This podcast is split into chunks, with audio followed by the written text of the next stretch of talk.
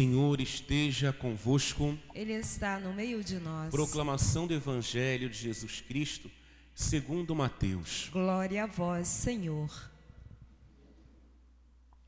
Naquele tempo, vendo Jesus as multidões, compadeceu-se delas, porque estavam cansadas e abatidas, como ovelhas que não têm pastor. Então disse a seus discípulos: A messe é grande, mas os trabalhadores são poucos. Pedi, pois, ao dono da messe que envie trabalhadores para a sua colheita. Jesus chamou os doze discípulos e deu-lhes poder para expulsarem os espíritos maus e para curarem todo tipo de doença e enfermidade. Estes são os nomes dos doze apóstolos. Primeiro, Simão, chamado Pedro, e André, seu irmão. Tiago, filho de Zebedeu, e seu irmão João. Filipe e Bartolomeu, Tomé e, e Mateus, o cobrador de impostos. Tiago, filho de Alfeu e Tadeu. Simão, o Zelota, e Judas Iscariotes, que foi o traidor de Jesus. Jesus enviou estes doze com as seguintes recomendações: Não deveis ir aonde moram os pagãos, nem entrar nas cidades dos samaritanos.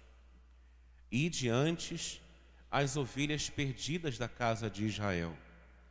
Em vosso caminho anunciai: o reino dos céus está próximo. Curai os doentes, ressuscitai os mortos, purificai os leprosos, expulsai os demônios.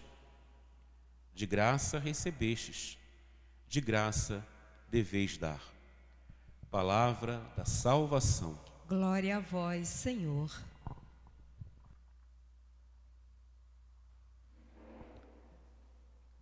Jesus chamou os doze discípulos e os enviou. Meu irmão, minha irmã, estamos celebrando hoje, 11 primeiro domingo, do tempo comum. E a liturgia que nós acabamos de, de ouvir, sobretudo no Evangelho de hoje, o Senhor fazendo a eleição dos discípulos, dos apóstolos, para darem continuidade à sua missão aqui na terra. É bonito porque o Senhor Jesus, ele chama homens fracos, limitados, homens para darem continuidade à sua missão, mesmo sabendo daquilo que eles são, pecadores, como nós, como eu, como você. Somos chamados também por Deus no dia de hoje, nesse domingo, a darmos continuidade à missão de Cristo aqui na terra, cada um a seu modo, os discípulos, sacerdotes, como sacerdotes de forma ministerial.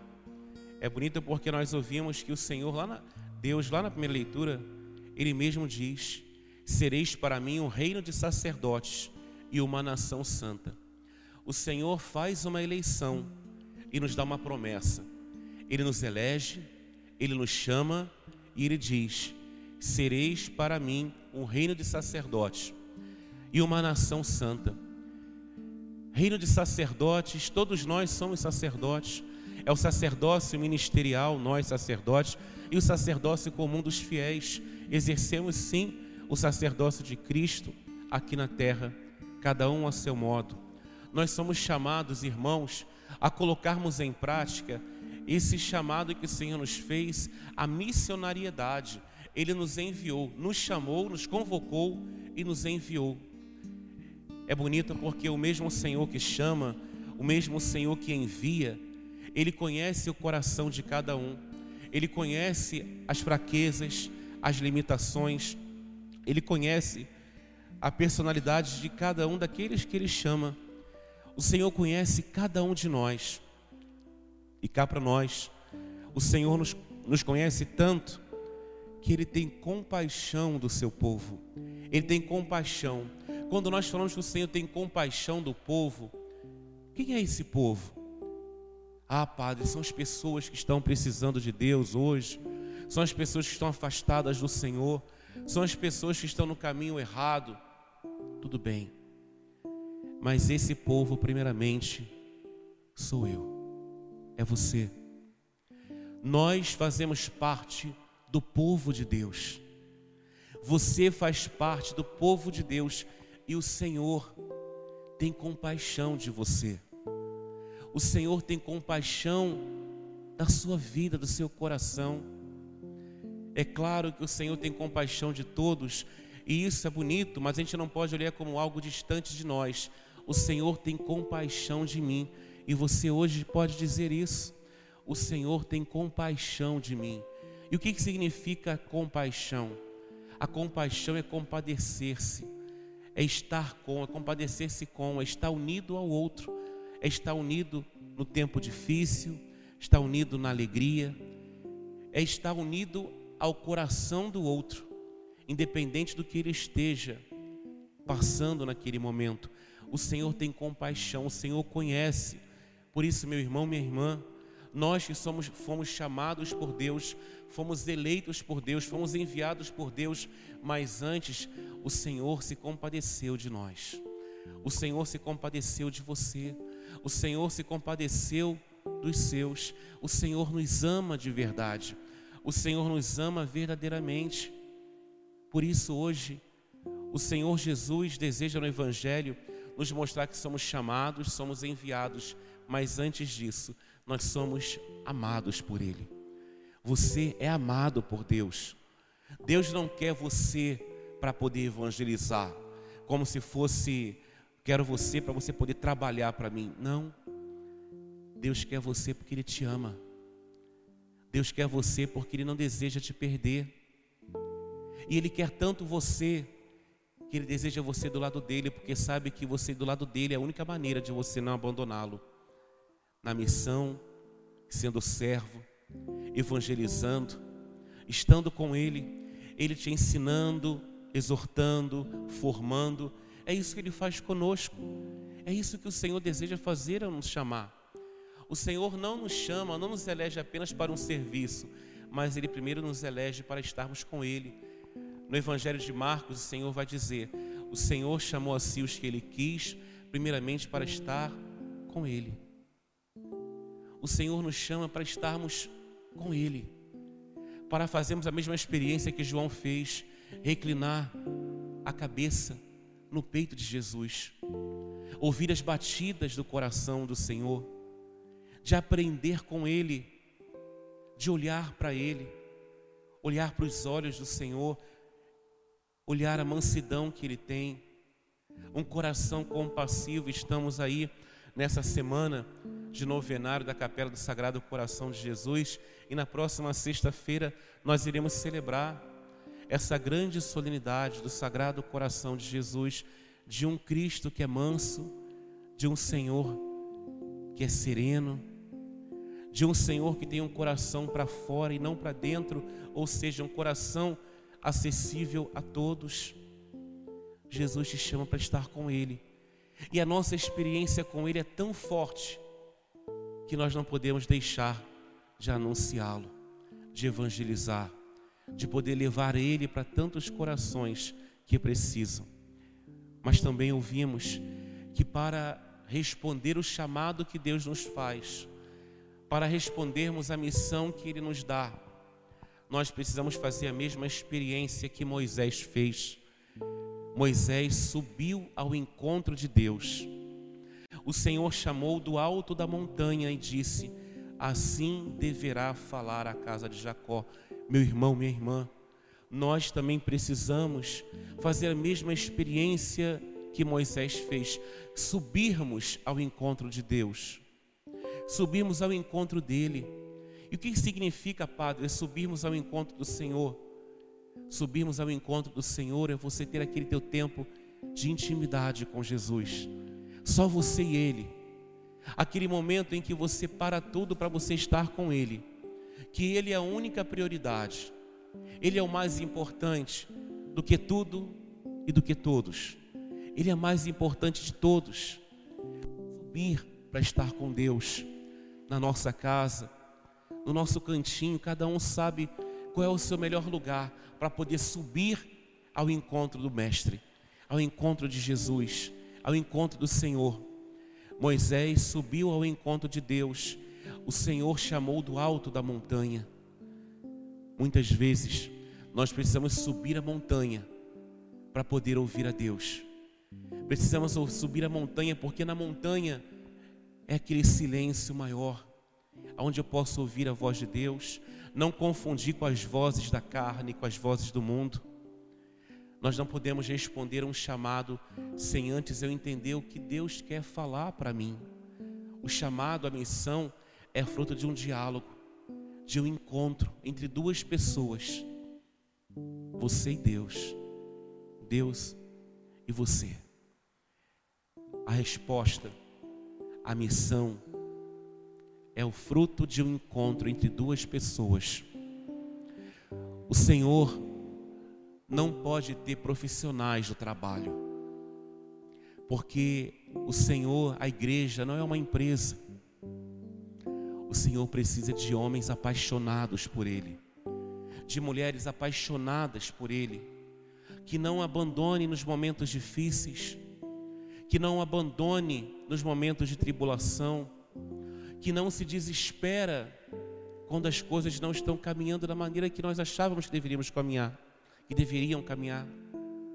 Se nós olharmos para a vida daqueles homens que foram apaixonados por Deus, se olharmos para a vida de São Paulo, que sofreu tudo aquilo que com certeza eu e você até hoje não sofremos. São Paulo que foi quase morto, foi naufragado, homem que foi escoteado, homem que foi preso, homem que sofreu tanto por Jesus, mas não se desesperou, porque ele soube em quem colocou a sua confiança, e ele mesmo disse isso eu sei em quem eu coloquei a minha fé. Eu sei em quem eu coloquei a minha confiança. Meu irmão, minha irmã. O Senhor hoje te chama ao encontro com Ele, a renovar o teu amor por Deus. Cuidado, para que nesse tempo que estamos vivendo de pandemia, a pandemia seja o centro da sua vida. Quando Jesus não é o centro, tudo ao redor se torna centro. Cuidado para que a pandemia não te faça um homem, uma mulher, um católico, um cristão desesperado, angustiado, a tal ponto de estar perdido sem saber o que fazer. Deus te chama ao encontro com Ele. Cá para nós, quando há o desespero, a gente pensa em tudo, menos em subir ao encontro de Deus, não é verdade? O desespero não me deixa subir ao encontro de Deus, porque o desespero é perder a esperança. O desespero é esse advérbio de negação, é você não ter a esperança, a esperança perdida, a esperança negada. O demônio quer fazer isso conosco, mas aquele que tem fé sabe tirar coisas boas daquilo que parece ser ruim. Ora, bolas, diz a palavra do Senhor que aonde abundou o pecado, superabundou a graça. Se a gente tem percebido tantas coisas ruins que têm acontecido hoje, eu pergunto para você,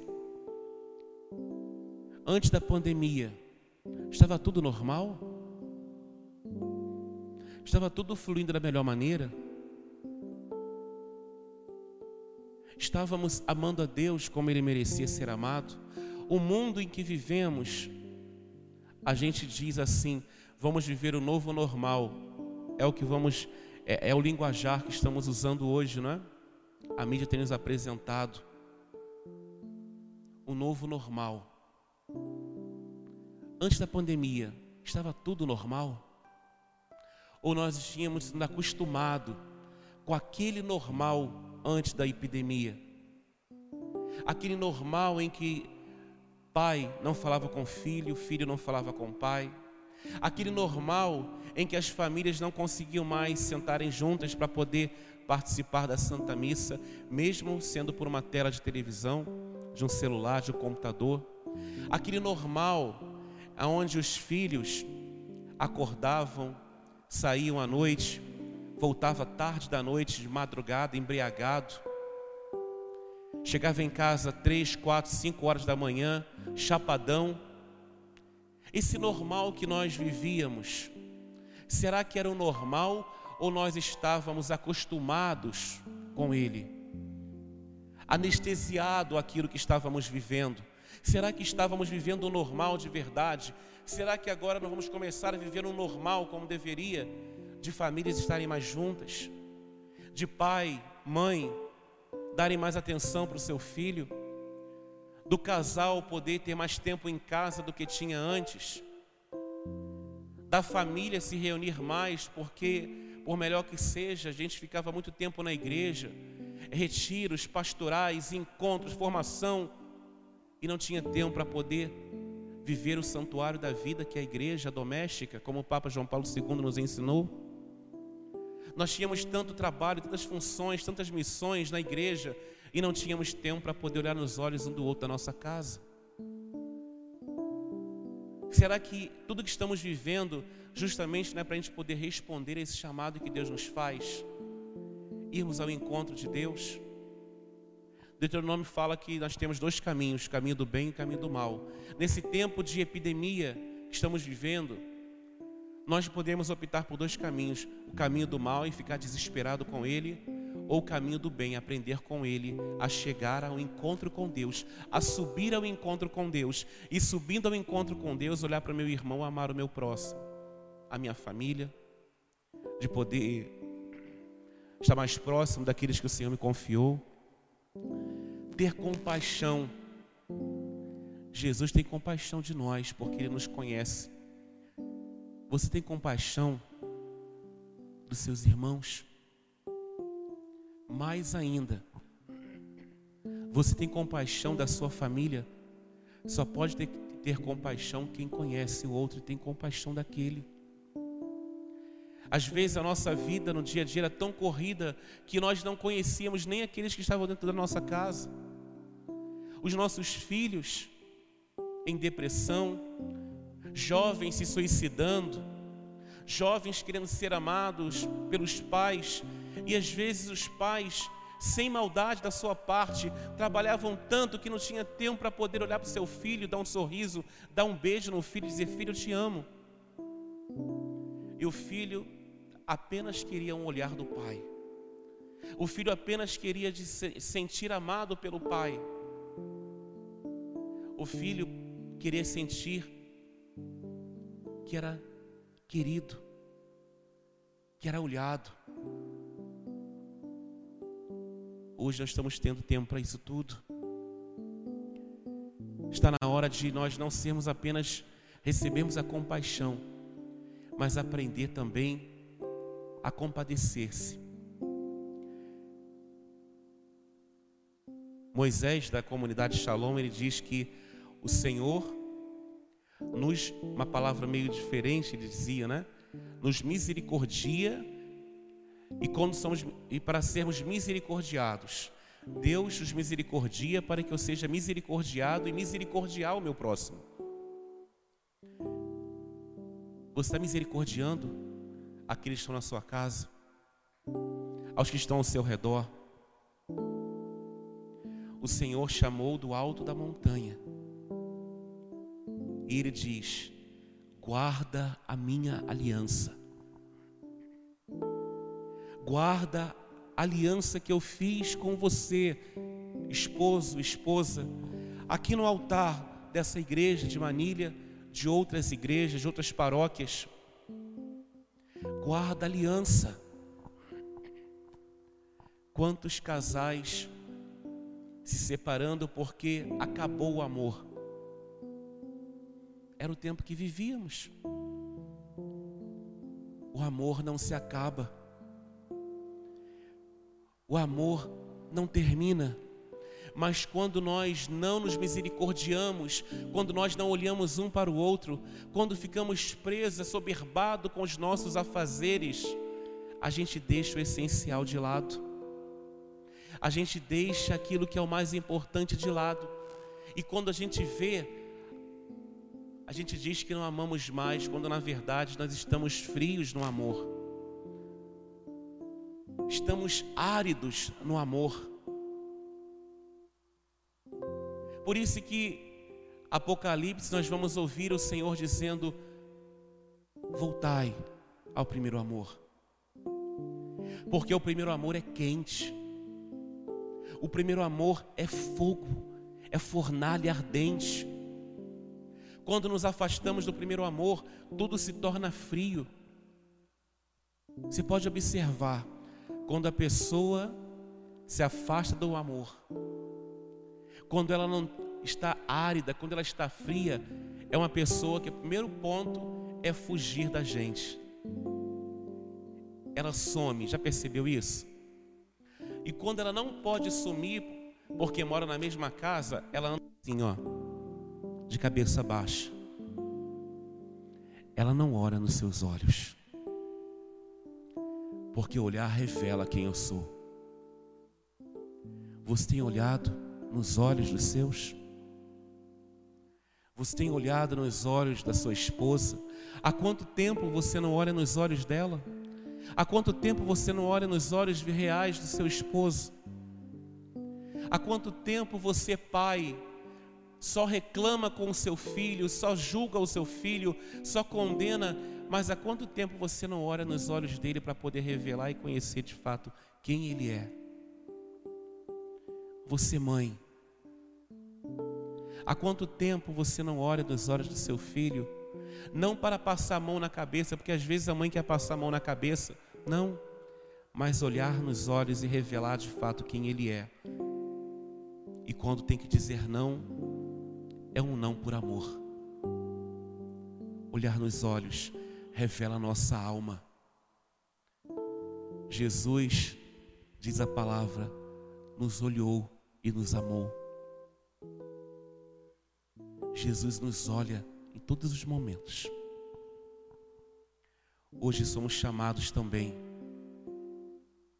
na nossa casa, a colocar em prática isso que o Evangelho nos diz. Ir e anunciar. Pedi, pois, ao dono da messe que envie trabalhadores para a colheita. Já percebeu que muitos são cristãos, mas poucos são servos?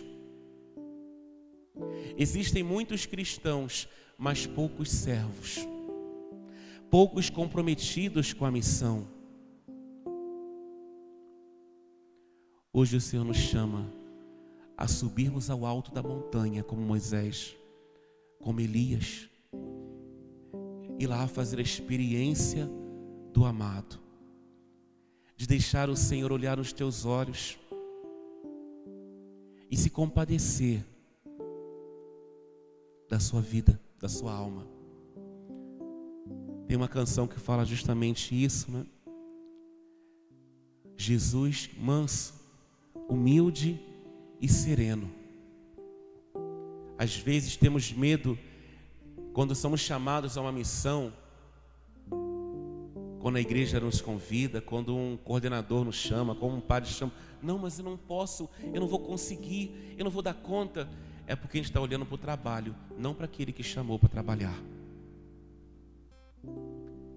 Não tenha medo, porque aquele que te chama é manso, humilde e sereno. Quando você for chamado para uma missão, não olha para a missão, olha para aquele que chama, aquele que é o autor da missão. Quando nós olhamos para ele, aquele peso do coração sai, aquele peso nos ombros, será que eu vou dar conta? Fica mais leve. Não olha para a missão, olha para aquele que te chama à missão. Ele é manso, humilde e sereno. Sabemos de tudo isso, irmãos, só o Espírito Santo para nos ajudar. Só Jesus mandando o Espírito Santo para nos fazer compreender que somos chamados à missão, que somos chamados a recomeçar um tempo novo, a não viver, ah, como que era bom antes da pandemia, ah, como era bom antes desse coronavírus. Era bom porque não tinha o vírus, mas a gente tinha outros vírus. É fácil, é bom, é cômodo a gente ficar acostumado no lugar que nós estamos, não é? Ser domesticado da forma que estávamos. E percebíamos que estávamos muito afastados, muito afastados de Deus. Hoje, estamos nos encontrando mais com Deus. Pelas transmissões, pela, pelas famílias, pelo convívio à mesa. Quanto tempo que você não almoçava com a sua família? Ainda que seja obrigado porque não poder sair.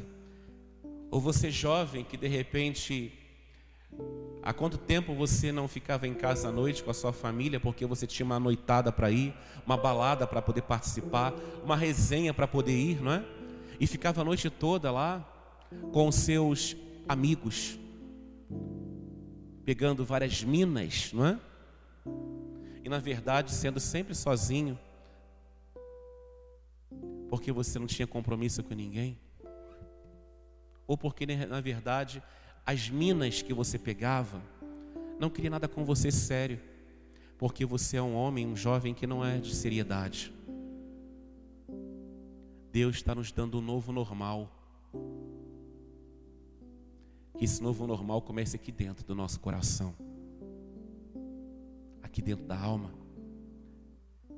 Talvez aquele esposo que sempre chegava tarde em casa, porque na verdade ele saía do trabalho e ia para tomar uma cerveja com os amigos.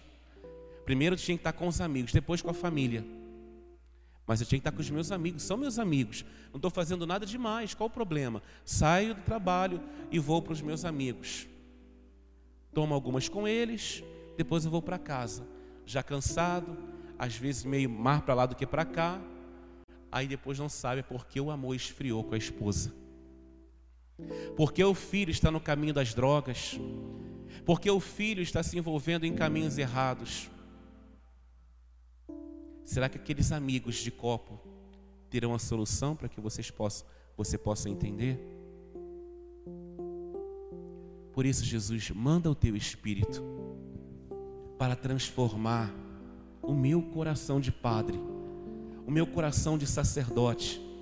Manda o teu espírito para transformar o coração daqueles que hoje nos acompanha, aquele que está em casa, aquele que está olhando conosco nesse momento da transmissão.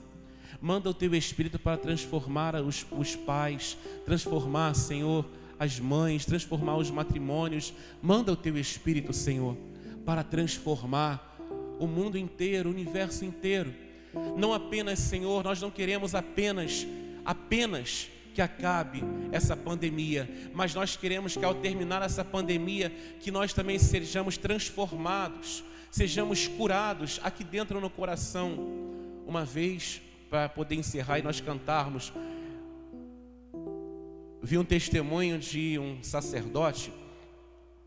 Ele dizia que uma, uma esposa rezava muito pelo seu esposo porque ele fumava muito e ele tinha problema no pulmão. E ele tinha que parar de fumar. E ela pedia: Senhor, que meu esposo pare de fumar. Senhor, que meu esposo pare de fumar. E ela pedia todo dia, ela chorava, clamava ao Senhor para que o Senhor concedesse a graça de ele parar de fumar. Até que chegou um dia que o esposo parou de fumar. Ela ficou toda feliz com aquilo mas o esposo começou a beber. A beber, bebia um dia, depois passava outra semana, bebiam dois dias, a tal ponto ele começou a viver praticamente embriagado a semana inteira.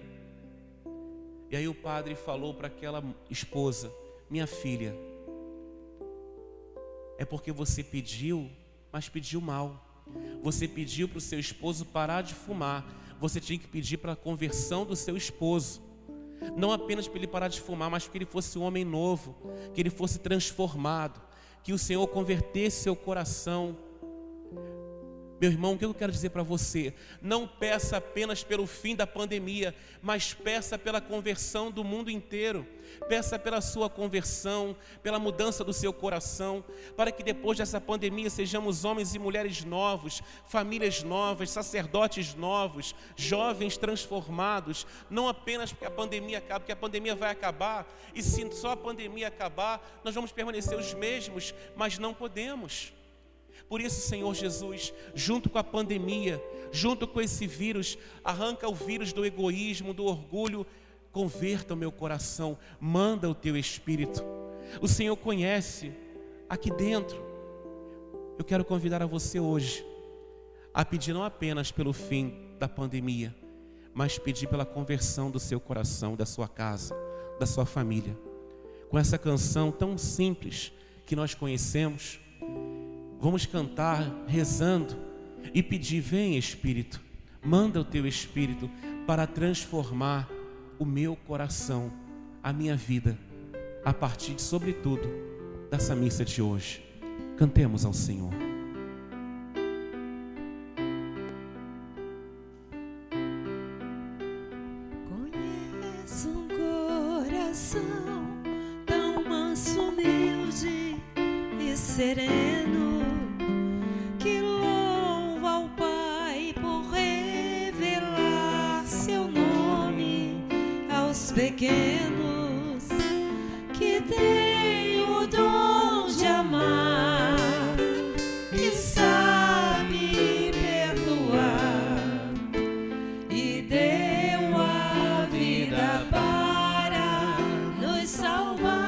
Aí da sua casa, clame: Jesus, manda o teu espírito. Manda, Senhor. Põe a mão no seu coração e diga: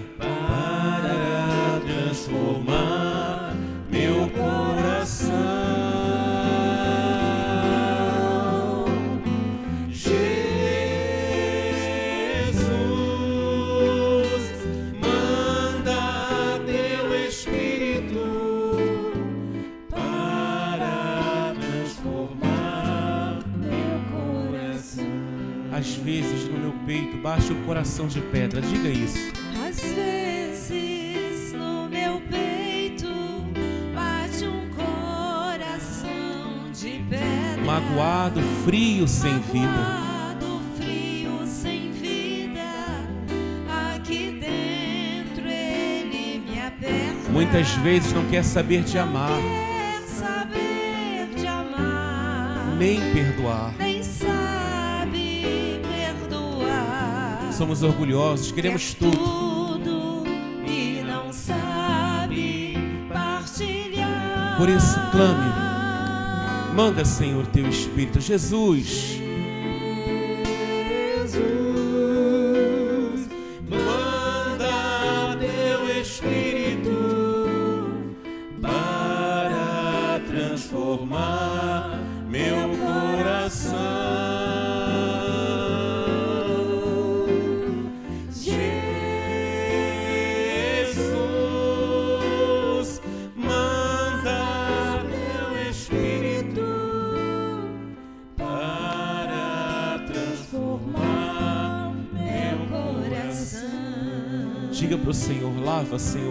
purifica. Lava, purifica Restaura. e restaura-me de novo. Serás o nosso Deus. E nós seremos, E nós seremos É isso que diz a palavra hoje. povo. Somos o teu povo, Jesus. Derrama sobre nós água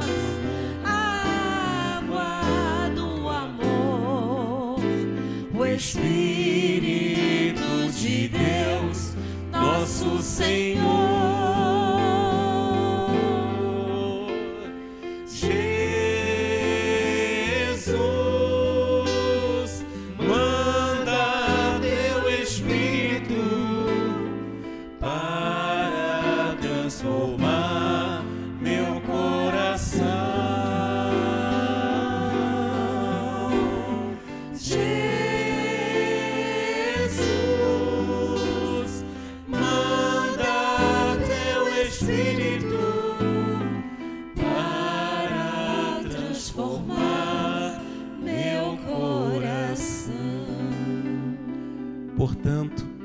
Se ouvirdes a minha voz e guardardes a minha aliança, sereis para mim a porção escolhida dentre todos os povos, porque minha é toda a terra e vós sereis para mim um reino de sacerdotes e uma nação santa, uma nação brasileira santa, a terra de Santa Cruz Santa. Se guardardes a minha aliança e se ouvirdes a minha voz, sereis para mim um reino de sacerdotes, ministerial e comum, e uma nação santa. É isso que nós queremos, Senhor. Queremos guardar a tua palavra e ouvir a tua voz. A ti, Senhor, toda honra, toda glória, todo louvor pelos séculos de séculos. Amém. Amém. Creio em Deus Pai.